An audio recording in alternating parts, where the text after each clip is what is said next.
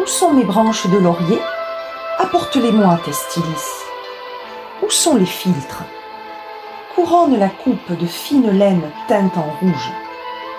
Je veux enchaîner à moi la manche chère qui me cause de la peine. Voilà douze jours qu'il n'est pas même venu, le misérable, qu'il ne s'est pas occupé de savoir si je suis morte ou vivante, qu'il n'a pas frappé à ma porte le cruel. Sans doute Eros a emporté son cœur ailleurs, tout comme Aphrodite.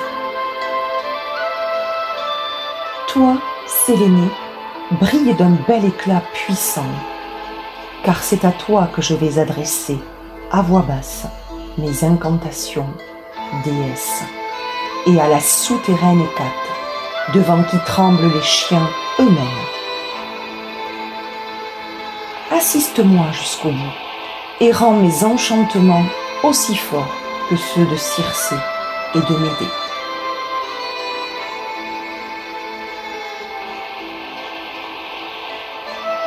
Bonjour c'est avec ce début des magiciennes du poète Théocrite que nous entrons au jardin d'Hespéris pour ce troisième épisode. Et c'est à l'éclairage de cette pleine lune que nous mettons en lumière les invités à l'honneur de cette période, célébrée par le sabbat celte Samhain, et pour le mois de novembre, chargé de mystère et de magie, je veux parler des magiciennes et des sorcières. Chez les Celtes et même chez les Gallois, c'est la divinité Kéridwen qui était célébrée en tant que déesse du cycle de la vie, de la mort et de la renaissance, comme déesse des trois espaces, la terre, l'air et l'eau. Son chiffre de prédilection, entre autres, est le 3. Elle est aussi considérée comme la déesse lune. Gardienne des plantes, cette magicienne sorcière est également gardienne du chaudron. Chaudron de la transformation, de l'alchimie intérieure. Elle souffle l'inspiration aux hommes et leur enseigne les savoirs cachés, les mystères du monde. Elle est une guide emplie de sagesse. Ces animaux fétiches sont notamment la truie, la chienne, l'épervier, la poule noire. Elle est souvent associée à des sœurs divines comme Brigitte, Morrigan, mais aussi Ariane ou encore Circé, et elle partage avec cette invitée d'honneur qu'est Circé l'appellation de déesse de l'île de l'autre monde. Circé est connue chez les Grecs anciens comme la déesse magicienne habitant l'île d'Aiaïe ou d'Aeaea, celle qui gémit, la plaintive, devenue rapidement l'île de la mort, plantée d'aulnes appartenant aux arbres sacrés et précédant le mois du sol, associé à la magie de l'eau, car il pousse en zone humide et froide. Son nom signifie près de l'eau, car un sol indiquera toujours un cours d'eau dans son entourage proche. Il aime plonger ses racines dans la terre humide et dans le limon des rivages. Circé avait également un cimetière dans un bois de sol en Colchide, l'actuelle Géorgie, limitrophe de la Russie et de la Turquie. Jason ira en mission en Colchide avec les Argonautes chercher la célèbre toison d'or. On avait l'habitude de s'imaginer Circé sur cette île de la mort, chanter, filer et tisser. Nous pouvons à notre tour tisser des liens entre Kéridwen et Circé de façon très fine et très précise. Pour ouvrir ce dialogue entre elles, remarquons que Circé, Kirke en grec, signifie faucon, et certains vont même le traduire par épervier. Faucon, épervier sont des cousins rapaces, et souvenons-nous que Kéridwen, compte l'épervier dans sa galerie d'animaux fétiches. Ces oiseaux volent en planant, en tournoyant, pour tout voir, et enserrés dans leur champ de vision, délimité par un cercle, le spectacle qui s'offre L'œil de faucon en lithothérapie est réputé pour représenter l'ange gardien qui voit tout. Véritable talisman chez les Celtes et associé à la pierre d'Horus pour les Égyptiens. Les propriétés et vertus de cette pierre se focalisent sur le changement, les nouvelles idées à affiner, et passent pour faciliter de nouvelles façons de penser et déguiser sa réflexion. On peut alors penser au chaudron de la transformation et de l'alchimie intérieure de la magicienne sorcière. Le nom de Circé désigne également le vol tournoyant, dont le cercle, l'anneau. Circé est en cela une déesse du cercle. Elle vit sur une île, donc par définition entourée par la mer.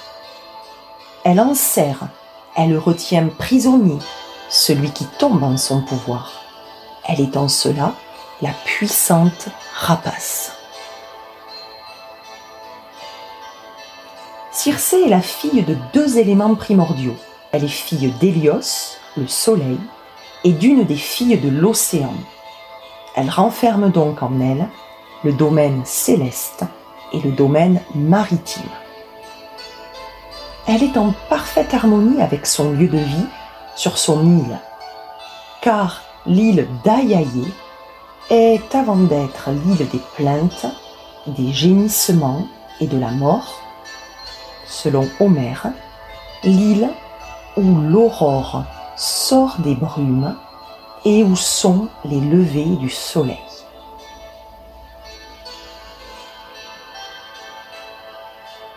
Circé est au départ de son histoire une nymphe déesse aux attributions peu précises, souvent vue comme vivante au fond des bois. Puis elle incarne rapidement une déesse des fauves. Elle est accompagnée dans les textes comme dans son imagerie de loups gris, de lions aux poils fauves, de panthères rapides. Et ce n'est pas sans rapport avec le fait que Circé dans la mythologie métamorphose en bête sauvage les hommes qui s'approchent de son royaume. Elle dompte l'animalité physique des bêtes et la part d'animalité renfermée dans les hommes qu'elle capture.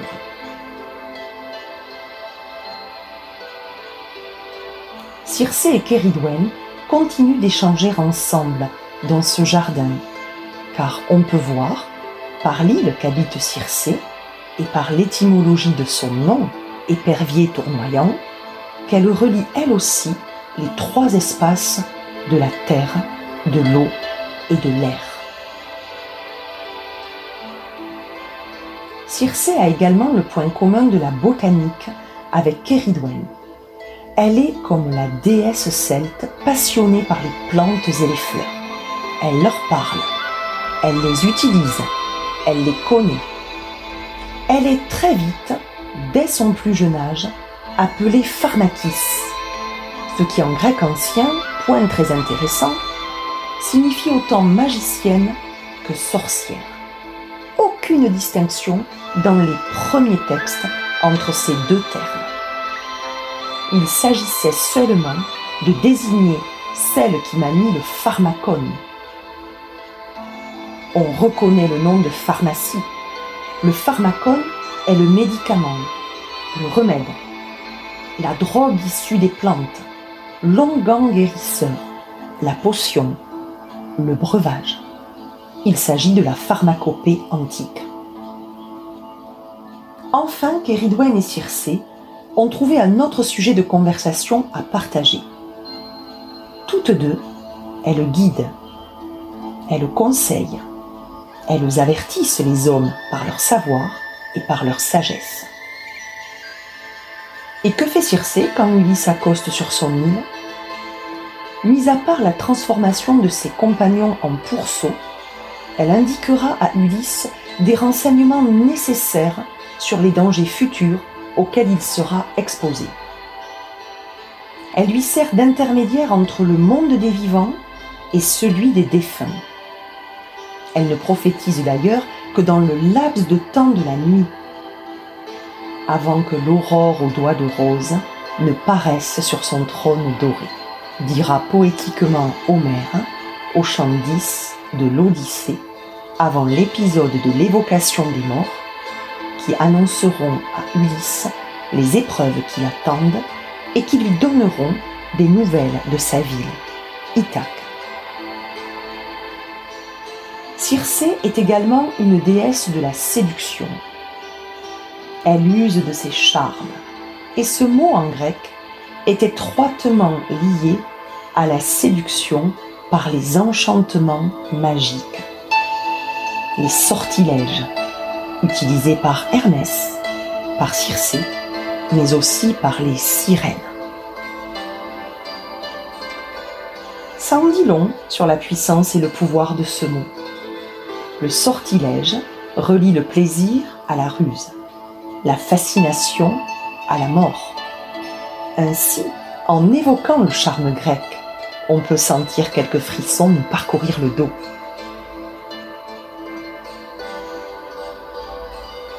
Et c'est pour toutes ces raisons que Circé concentre en elle des aspects d'Artémis, d'Aphrodite et de nombreux archétypes féminins comme l'amoureuse, aussi bien que la femme sauvage, la guérisseuse, aussi bien que la Queen of Death.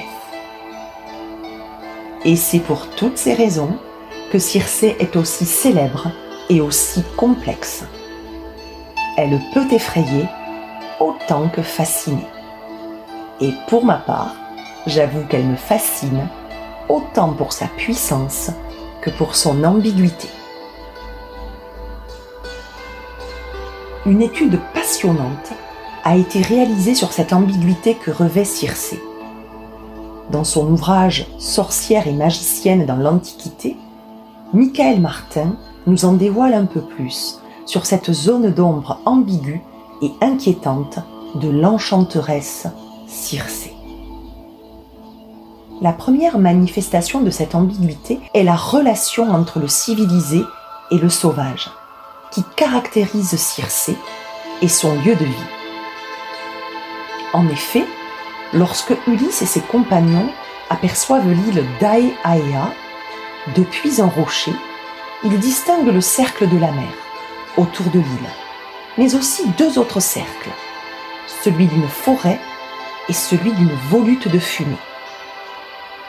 L'île leur apparaît assez inhospitalière, sauvage même, sans présence de groupe humain. La présence de la forêt renforce cette atmosphère peu rassurante, car elle représente un lieu obscur où la lumière ne pénètre qu'en transperçant le feuillage des arbres, et où évoluent des forces animales et sauvage. La forêt garde préservé, caché son véritable cœur, jusqu'au moment où on y pénètre. La fumée, quant à elle, est un signe certes de présence et d'habitation, mais de quel type d'être s'agit-il? Des êtres civilisés Ou tels que le cyclope Polyphème qu'Ulysse et ses hommes ont rencontré auparavant? Et pourtant, lorsqu'ils décident avec prudence de s'y aventurer, ils trouvent la maison de Circé, bâtie de pierres polies, dans le creux d'une vallée, en un lieu découvert. Il y avait autour des loups de montagne et des lions. Les hommes furent saisis de crainte à la vue de ces terribles monstres. Mais ils les entourèrent sans agressivité et ils s'arrêtèrent dans le vestibule. Ils entendirent alors Circé chanter de sa belle voix en tissant au métier une grande toile, comme sont les fins les gracieux et brillants ouvrages de déesses.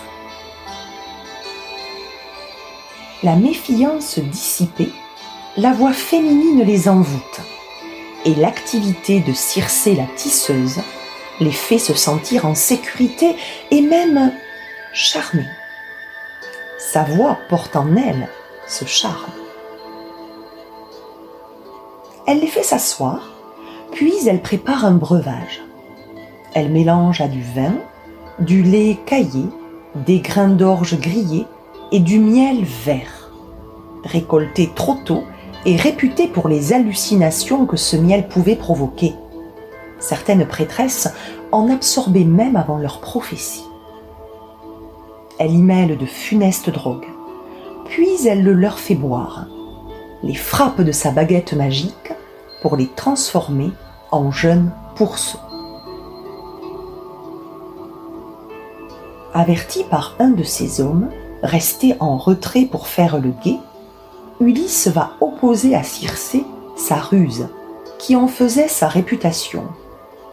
Ulysse, l'homme aux mille tours de ruse. De plus, il sera aidé par le messager des dieux, Hermès, qui donne au héros une herbe appelée molly, à la racine noire et à la fleur blanche comme du lait. Elle contre les effets de la drogue utilisée par Circé.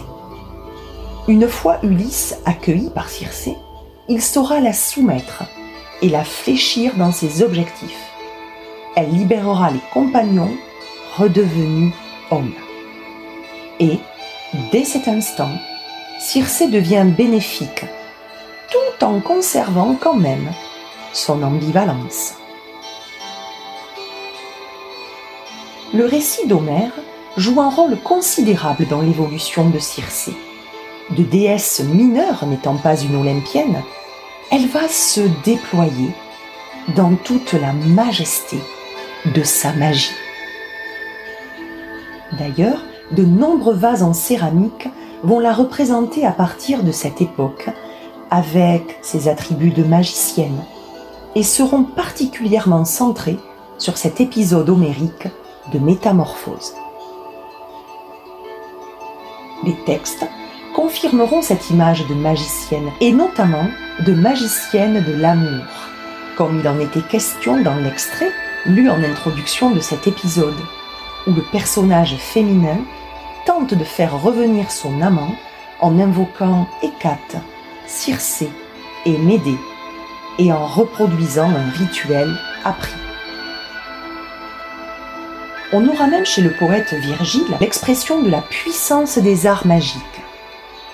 Les incantations ont jusqu'au pouvoir de faire descendre du ciel la lune.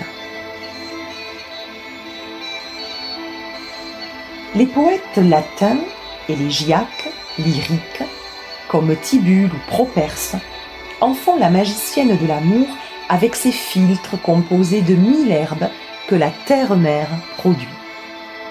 On lit même chez Ovide dans son livre Les Métamorphoses le procédé pour préparer filtres et poisons.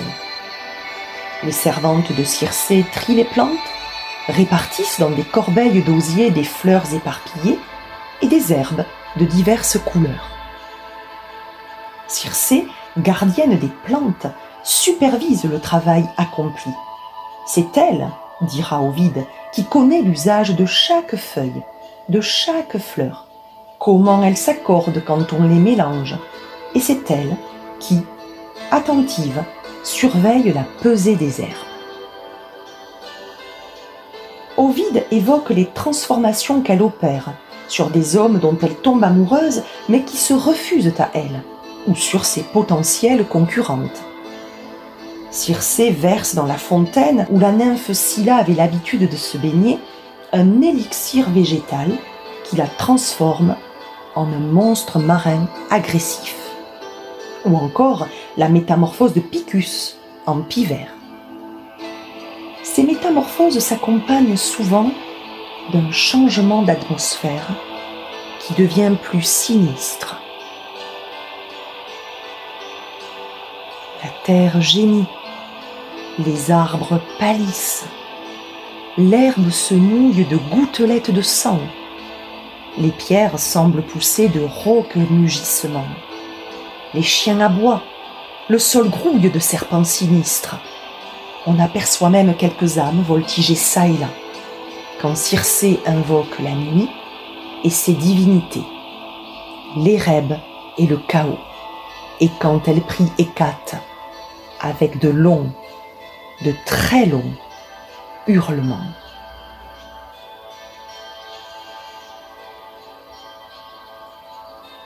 Circé a de multiples facettes comme nous le voyons. Déesse des fauves, séductrice, en marge des divinités plus connues, magicienne ambiguë.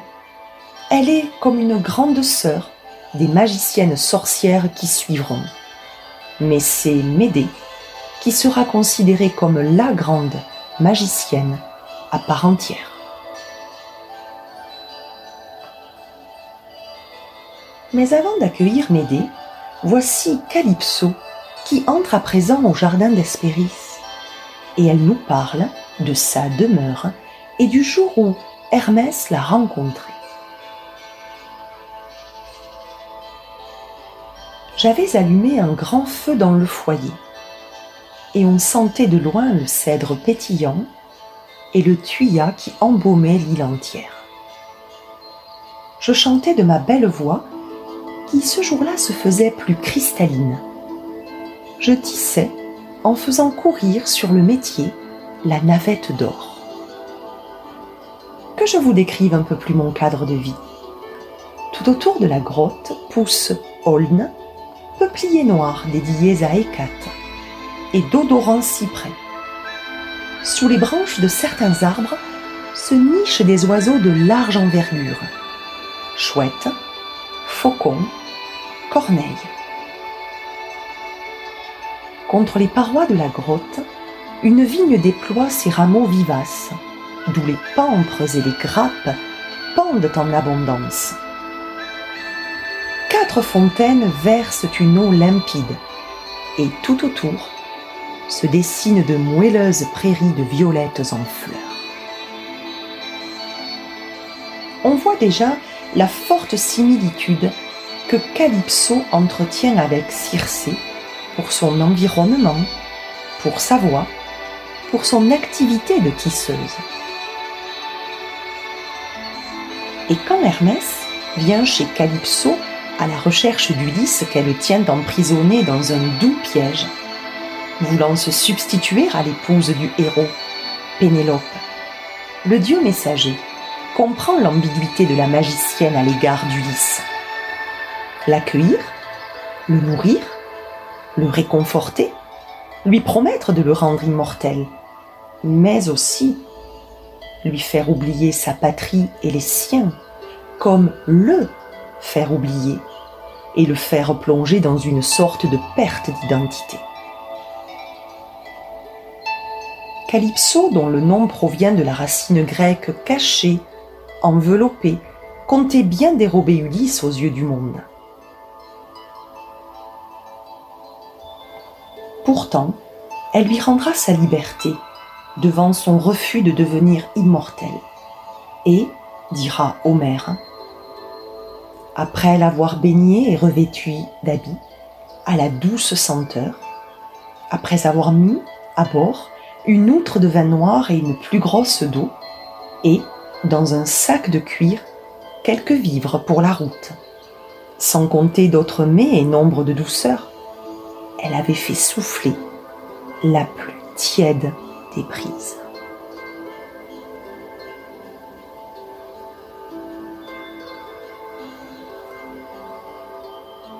À présent, accueillons la très attendue Médée, la nièce de Circé. Elle se déplace toujours avec son chaudron de régénération que nous retrouvons dans la mythologie celtique. Médée était la magicienne au chaudron, car il lui permettait de rajeunir qui elle désirait, pour réellement rajeunir cette personne, ou sous prétexte de la rajeunir, la tuer. En effet, grâce à un élixir magique préparé dans son chaudron, elle pouvait prétendre, à rendre l'éclat de la jeunesse et de la force, mais en ne récitant pas les mêmes incantations, elle pouvait inverser l'effet de l'élixir. Comme Pélias, l'oncle de Jason, qui en fit les frais pour ne pas avoir voulu restituer le royaume à son neveu. Très tôt, Médée devient une prêtresse d'Hécate. Elle est fille du roi Ayétès, roi de Colchide et frère de Circé. Médée marcha rapidement dans les pas de sa tante. Comme elle, Médée devient experte en magie et elle n'hésite pas à réaliser un onguent ignifuge que Jason, dont elle tombe follement amoureuse dès qu'il pose un pied en Colchide, appliquera sur son corps comme un baume protecteur contre les flammes du dragon qui veillait jalousement sur la précieuse toison d'or. Cette toison provenait d'un bélier sacré qui, sur ordre de Zeus, avait sauvé deux enfants, des frères et sœurs, maltraités par leur belle-mère. Médée aide Jason à conquérir la toison d'or et va jusqu'à s'enfuir avec lui, tuer et découper son propre frère afin d'en disperser les membres pour que le roi de Colchide, furieux contre la traîtrise de sa fille, soit retardé à rassembler les membres de son fils. Jason lui promit de l'épouser dès qu'ils auraient rejoint sa patrie, la Thessalie. Mais au bout de quelques années, après avoir eu deux enfants avec Médée, il l'abandonne pour la jeune et belle Créuse, fille du roi de Corinthe, Créon. Alors, se sentant trahi dans sa chair, dans son âme, dans son cœur, Médée médite une atroce vengeance. Elle offre à Créuse une tunique imprégnée d'une potion qui brûle les chairs de la jeune épouse. Et elle tue ses propres enfants pour punir Jason qui se retrouve veuf et orphelin de ses deux enfants.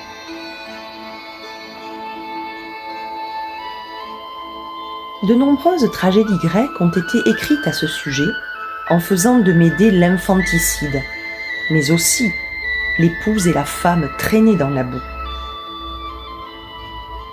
On dit qu'elle réussit à s'enfuir à Athènes, dans un char attelé de serpents ailés, et qu'elle épousa le roi d'Athènes, Égée, père d'un autre héros célèbre, Thésée, qui l'expulsera à son tour. Elle finit aux Champs-Élysées des enfers grecs, où elle aurait eu une liaison avec le héros de la guerre de Troie, Achille. On voit une évolution dans le personnage de Médée au fil des légendes et des auteurs. Médée est étymologiquement reliée à un verbe grec qui signifie méditer. Et ainsi elle porte en elle, comme un critère des magiciennes, la notion de sagesse, de capacité à raisonner, à réfléchir, à affiner la texture de ses idées, à aiguiser sa pensée jusqu'à commettre l'irréparable. on retient de Médée sa puissance magique avec son coffret d'herbes mystérieuses. Les Thessaliens racontaient qu'elle aurait perdu son coffret de plantes chez eux. Ces plantes prirent racine et repoussèrent dans le sol fertile de la Thessalie, qui a été de tout temps considéré comme le pays de la magie. Et Médée vient sceller définitivement cette réputation et sera considérée comme la patronne divine des magiciennes et des sorcières.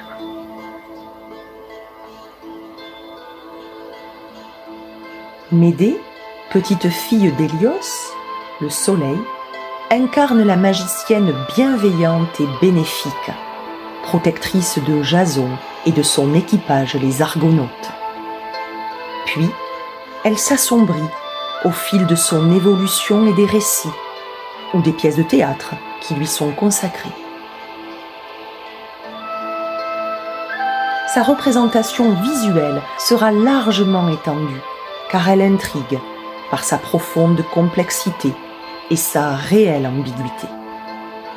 La bonne magicienne qui devient la sombre sorcière, par amour pour Jason, et qui achève son cycle sur l'affreux infanticide.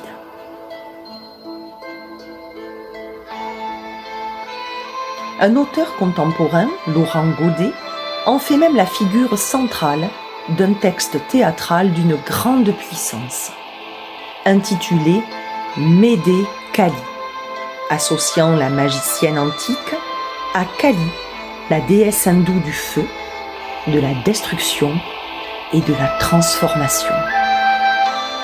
Beaucoup d'émotions sont exprimées, amour, vengeance, désir, folie, et les vers de cette pièce résonnent puissamment, auréolant Médée d'une aura de mystère qui illustre sa magie comme la force de ses sentiments de femme amoureuse et de femme trahie.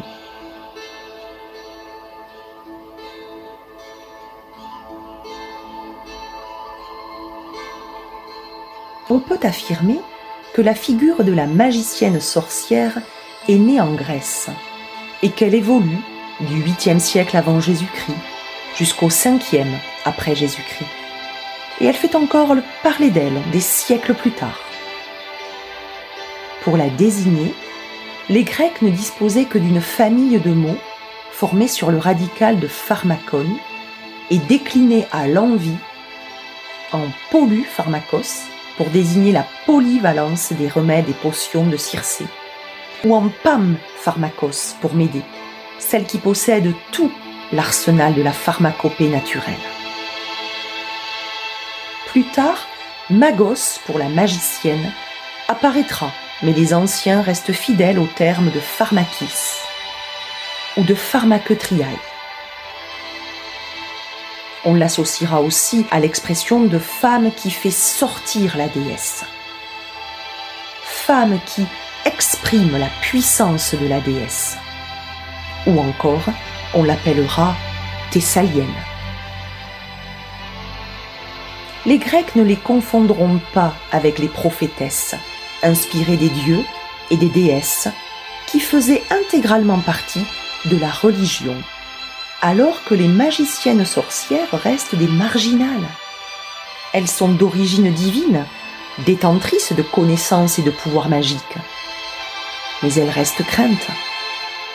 N'oublions pas qu'elles ont quitté la sphère du divin pour s'installer à l'écart du monde et exercer en toute liberté leur pouvoir de magicienne.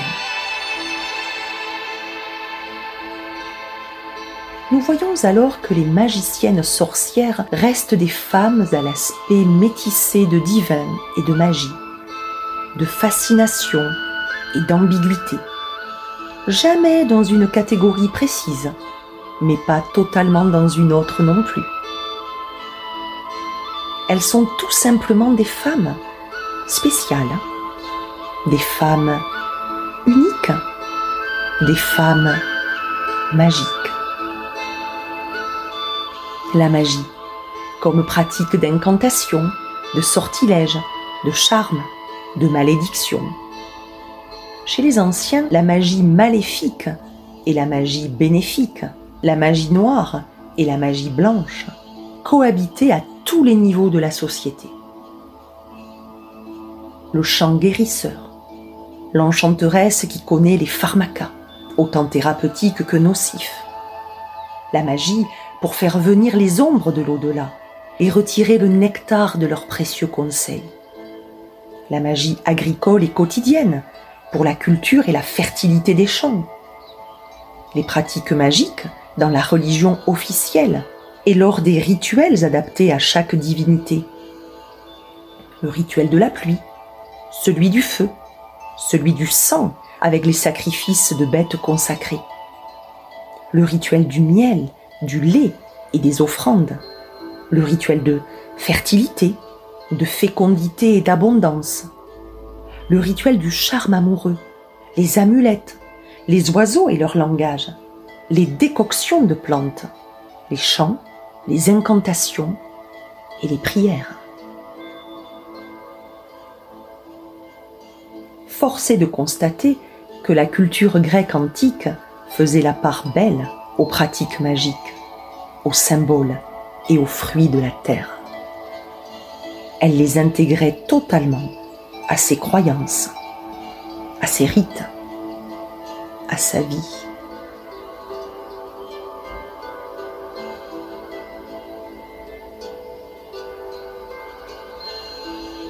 Il est pour nous, divine nymphes et muses, l'heure de refermer le grimoire, de saluer les magiciennes sorcières qui nous ont accompagnés durant ce rendez-vous au jardin, et de garder en nous un peu de leur magie et de leur mystère. Et si vous voulez en savoir plus sur Circé, elle dévoile des pans de sa vie dans le fabuleux livre de Madeline Miller. J'espère que vous avez passé un agréable moment au Jardin d'Aspéris et je vous remercie de votre présence et de votre fidélité.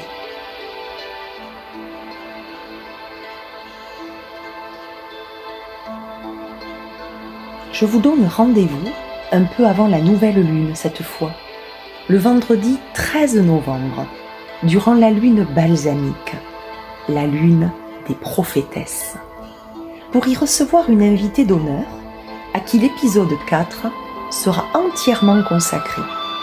La déesse des magiciennes et des sorcières, la grande Hécate.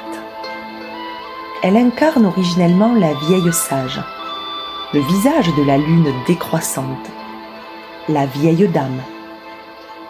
Puis elle revêtira plus tardivement trois visages pour signifier les trois phases de la Lune. Nous serons aux portes d'entamer un nouveau cycle lunaire avec cette grande dame.